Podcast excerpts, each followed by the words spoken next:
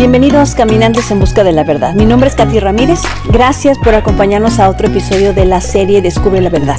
Esta es la segunda temporada. Tengo mucho que compartirte hoy, pero no es posible en un solo video. Así que te animo a seguir las etiquetas de los videos que te voy a sugerir para que veas y profundices en el tema de hoy y busques todos los recursos que tenemos para ti en la descripción de este video.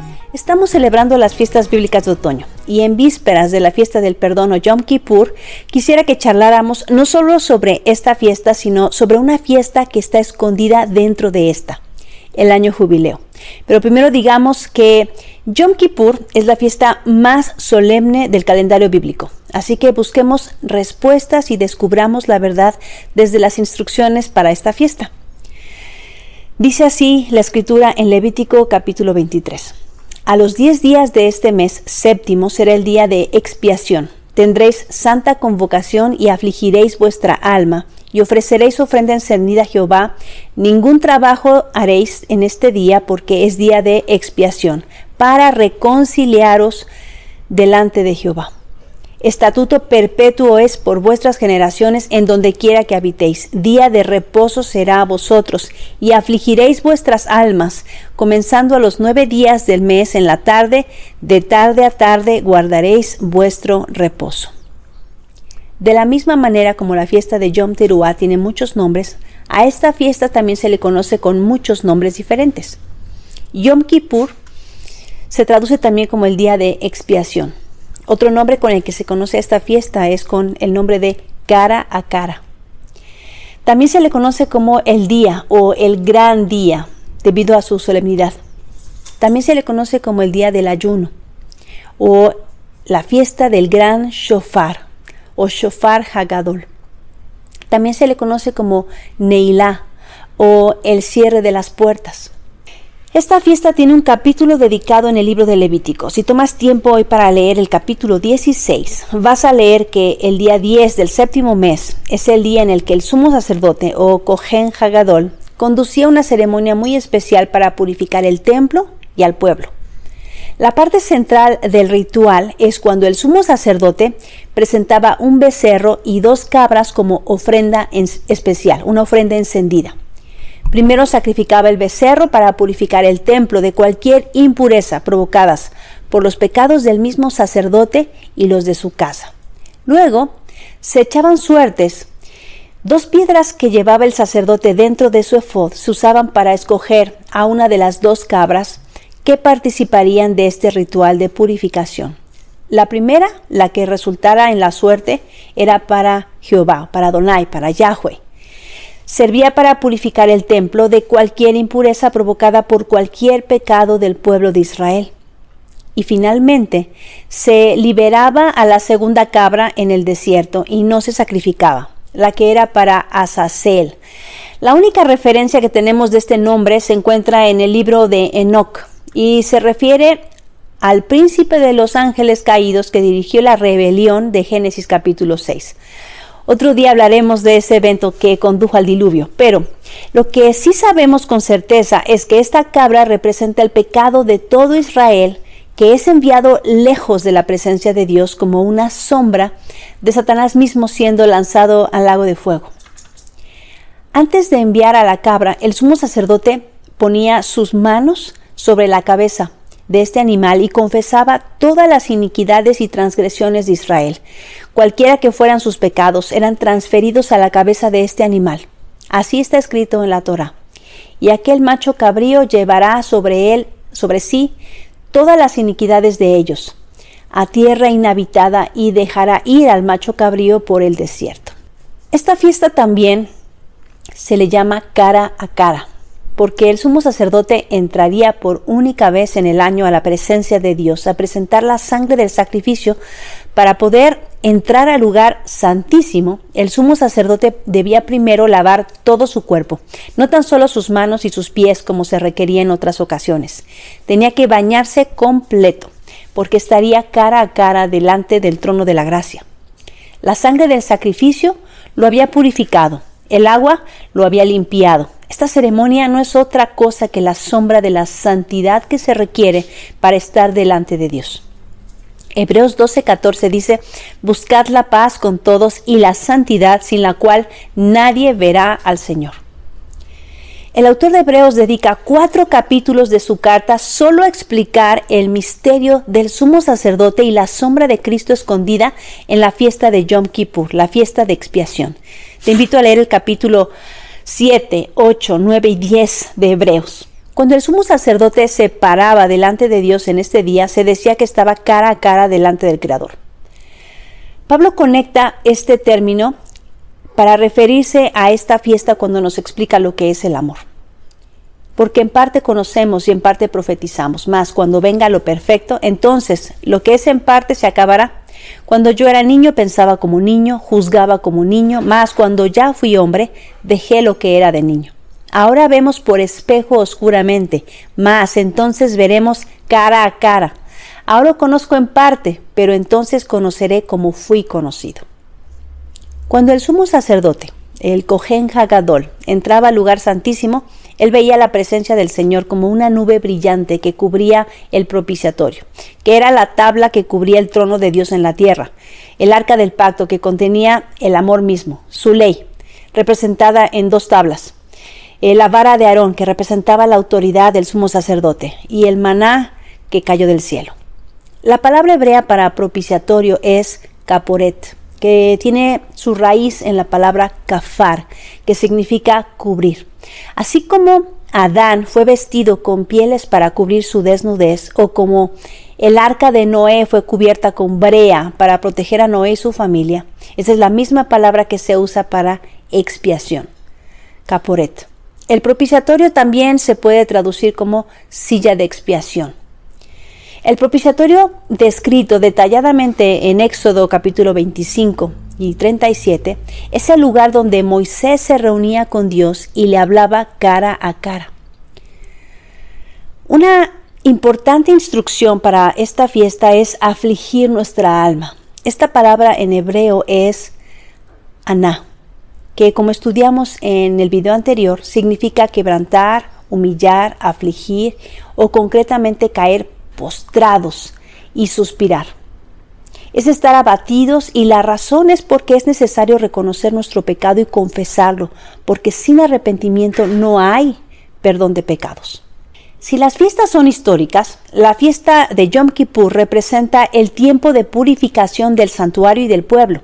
Pero como la fiesta también es profética y todas tratan del Mesías, entonces entender que Dios instruyó a Israel para que sacrificaran un animal, una vaca roja sin defecto, fuera del campamento, mientras el sumo sacerdote permanecía de pie hasta que se consumía por completo el sacrificio, como sustituto para la sentencia de muerte que estaba en nuestra contra, podemos entender que este principio de vida por vida es el fundamento del sistema sacrificial. Yeshua, Jesús, murió en el madero en lugar de nosotros, y como sumo sacerdote permaneció de pie hasta que su mismo cuerpo se consumió por nosotros, porque nosotros merecíamos morir por nuestro pecado. Pero Él pagó el precio de rescate por nosotros y se mantuvo de pie hasta que todo estuvo consumado.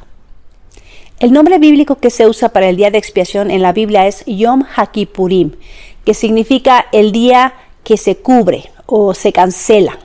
También se puede traducir como perdona o reconcilia. Si la venida del Mesías es a la final trompeta cuando recoge a sus escogidos de las cuatro esquinas de la tierra después de la tribulación, como él mismo lo dijo, Mateo 24, 29 dice, e inmediatamente después de la tribulación de aquellos días, el sol se oscurecerá y la luna no dará su resplandor, y las estrellas caerán del cielo, y las potencias de los cielos serán conmovidas. Entonces aparecerá la señal del Hijo del Hombre en el cielo, y entonces lamentarán todas las tribus de la tierra, y verán al Hijo del Hombre viniendo sobre las nubes del cielo con poder y gran gloria. Y enviará a sus ángeles con gran voz de trompeta, y juntará sus escogidos de los cuatro vientos, desde un extremo del cielo hasta el otro.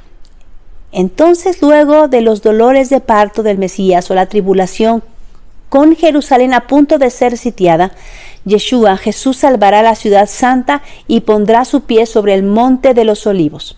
Habrá un gran terremoto y el reino mesiánico entrará en vigor y el Señor reinará sobre toda la tierra. En ese día se cerrarán las puertas del cielo, a la última ceremonia del día de Yom Kippur. Le llamaron así, Neilá, o el cierre de las puertas, y es la ceremonia que clausura la fiesta de Yom Kippur. Sin embargo, esta no será un ensayo, sino el evento definitivo. A estas alturas, ya será demasiado tarde para tomar la decisión de creer en Jesús y aprender a amarlo como el Mesías de tu vida. De la misma manera como el arca de Noé se cerró, la puerta de la gracia se cerrará y ya no habrá oportunidad para ser cubierto por la sangre del Cordero de Dios que quita el pecado del mundo. Ahora, como te decía al principio, hay otra fiesta que está escondida en esta fiesta y es que cada 50 años, justo en la fiesta de expiación, se inauguraba un nuevo ciclo en la vida del pueblo de Dios. Así como el Shabbat o el día de reposo nos recuerda que Dios creó el mundo en siete días y descansó en el séptimo y sigue a cargo del mundo, el Shabbat semanal nos recuerda que volverá para darnos reposo duradero y por eso lo ensayamos cada semana, descansando en Dios y confiando que Él proveerá, porque confiamos que sigue a cargo. El número 7 que aparece por todos lados en la escritura está presente en esta fiesta. Estamos estudiando las siete fiestas bíblicas y la de otoño sucede en el séptimo mes y la última, la de tabernáculos, dura siete días más uno. Cada siete años es un año sabático y la tierra debe descansar. No se planta, no se cosecha. Finalmente, después de siete ciclos de siete años, aparece el año jubileo, que es básicamente un mega Shabbat. El último pedazo de profecía está conectado al año jubileo. De acuerdo a Levítico 26.9, el jubileo comienza al final del año 49 en Yom Kippur, en el día del perdón. Y lo que sucedía en esta fiesta es que todas las deudas eran canceladas, la tierra volvía a su dueño original y los esclavos eran liberados. Este era un acto de justicia social sin precedente de parte de Dios, porque esto ayudaba a que nadie fuera desproporcionalmente pobre o desproporcionalmente rico por varias generaciones. Dos veces cada siglo, toda la nación era puesta en modo reinicio. Jesús, Yeshua, nuestro Mesías, él declaró ser el cumplimiento del año de jubileo. En Lucas capítulo 4 leemos que Jesús entró a la sinagoga y le dieron el rollo de Isaías y leyó esto. El Espíritu del Señor está sobre mí, por cuanto me ha ungido para dar buenas nuevas a los pobres. Me ha enviado a sanar a los quebrantados de corazón, a pregonar libertad a los cautivos y vista a los ciegos, a poner en libertad a los oprimidos, a predicar el año agradable del Señor. El año agradable del Señor es otro nombre para el año jubileo. Entonces dijo, Hoy se ha cumplido esta escritura. Porque Él vino a cancelar nuestra deuda espiritual, como dice Colosenses 2, a liberarnos de la esclavitud del pecado, como dice Romanos 6. Y no solo vino a restaurar la propiedad, sino que vino a ofrecernos una tierra nueva, donde viviremos con Él para siempre. Jesús promete que nos traerá este mega Shabbat y podemos empezar a disfrutarlo desde ahora libres de la esclavitud del pecado, sin deudas para con Dios, y un día disfrutaremos de la tierra que Él le prometió a Abraham, en una ciudad que descenderá del cielo. La conexión espiritual del Día del Perdón y el jubileo para nosotros representa nuestra necesidad primero de reconocer que nuestra deuda ha sido cancelada y no podemos pisotear la sangre que fue derramada para nuestra liberación. Es el tiempo para confesar lo que está mal y cambiarlo. Es lo que significa el arrepentimiento, porque amar a Dios tiene que producir fruto. Y si esta es la fiesta del perdón, entonces necesitamos ser obedientes para pedir perdón a Dios y a nuestro prójimo y para perdonar a los que están en deuda emocional con nosotros. Hay muchos creyentes que rechazan el mandato bíblico de perdonar a otros, prefiriendo guardar rencor contra aquellos que les han herido prefieren la venganza al perdón. He escuchado frases como jamás lo perdonaré por lo que me hizo. ¿Cómo lo voy a perdonar así de fácil? Quiero verlo sufrir. He oído expresiones hasta de que Dios lo perdone, que yo no puedo perdonar. Lo que estas personas no entienden es que al rehusarse a perdonar a otros, se convierten en esclavos del odio y la amargura. Se entregan a sí mismos a los verdugos. Lee Mateo 18 para que lo entiendas. Perdonar es un acto de fe, porque Jesús dijo que si no perdonábamos a nuestro prójimo, Dios no nos perdonaría a nosotros nuestro pecado, porque la fe verdadera es oír y hacer su voluntad. Si Dios te ha perdonado todo tu pecado, la respuesta lógica es hacer lo mismo que ha hecho tu Maestro. Si crees que Dios te ha perdonado, puedes perdonar. Si no puedes hacerlo, tal vez deberías revisar tu fe, porque tal vez solo simpatizas con Jesús y sus enseñanzas, pero no has nacido de nuevo. Cuando pecamos, es la misericordia de Jehová, de Yahweh, la que nos permite acercarnos a Él y encontrar perdón para nuestros pecados. Sin embargo, una vez que somos perdonados, es la gracia del Eterno lo que nos capacita para poder vivir apartados del pecado. En otras palabras, la misericordia nos lleva al perdón de nuestros pecados, pero la gracia nos lleva a vivir apartados del pecado. Hemos sido llamados a sentarnos a la mesa nada menos que del sumo sacerdote, y en su presencia solo podemos estar purificados. ¿Qué concluiremos entonces? ¿Permaneceremos en el pecado para que se aprecie mejor el favor? De ninguna manera, porque los que hemos muerto para efectos del pecado, ¿cómo vamos a vivir todavía en él? Si hemos recibido el perdón de nuestros pecados, si hemos sido purificados por la sangre del Mesías, si hemos recibido su gracia, no la usemos como una licencia para pecar, contra la ley de Dios. Su maravillosa gracia es poder de Dios para vivir en santidad apartados del pecado. Isaías 1.16 dice, Lavaos y limpiaos, quitad la iniquidad de vuestras obras, de delante de mis ojos dejad de hacer lo malo. Aprended a hacer el bien, buscad el juicio, restituid al agraviado, haced justicia al huérfano, amparad a la viuda. Venid luego, dice Jehová, y estemos a cuenta. Si vuestros pecados fueren como la grana, como la nieve serán emblanquecidos. Si fueren rojos como el carmesí, vendrán a ser como blanca lana. La historia es su historia. Y detrás de la historia está un Dios soberano. Dios tiene una agenda y va a llegar a tiempo a sus citas. Cada año el pueblo de Dios se humilla en la fiesta de Yom Kippur y pide perdón por sus pecados, porque si los confesamos él es fiel y justo para perdonar nuestros pecados y limpiarnos de toda maldad. El Señor prometió que si se humillare su pueblo, sobre el cual su nombre es invocado, y oráremos y buscaremos su rostro y nos convirtiéramos de nuestros malos caminos, entonces Él oiría desde los cielos y perdonaría nuestros pecados y sanaría nuestra tierra. El clamor en Yom Kippur desde hace milenios del pueblo de Dios es, Señor, escribe mi nombre en tu libro de la vida. ¿Está tu nombre escrito en su libro? Si estás en el Mesías, has sido perdonado. Vive como perdonado, perdonando a los demás y vive en justicia. Deseo de todo corazón que tu nombre esté escrito en el libro de la vida. Pido perdón a todos los que he lastimado o herido y le pido al Señor perdón por mis pecados. Recuerda, no dejes que nadie te diga lo que dice la Biblia. Léela por ti mismo. Que Dios te bendiga.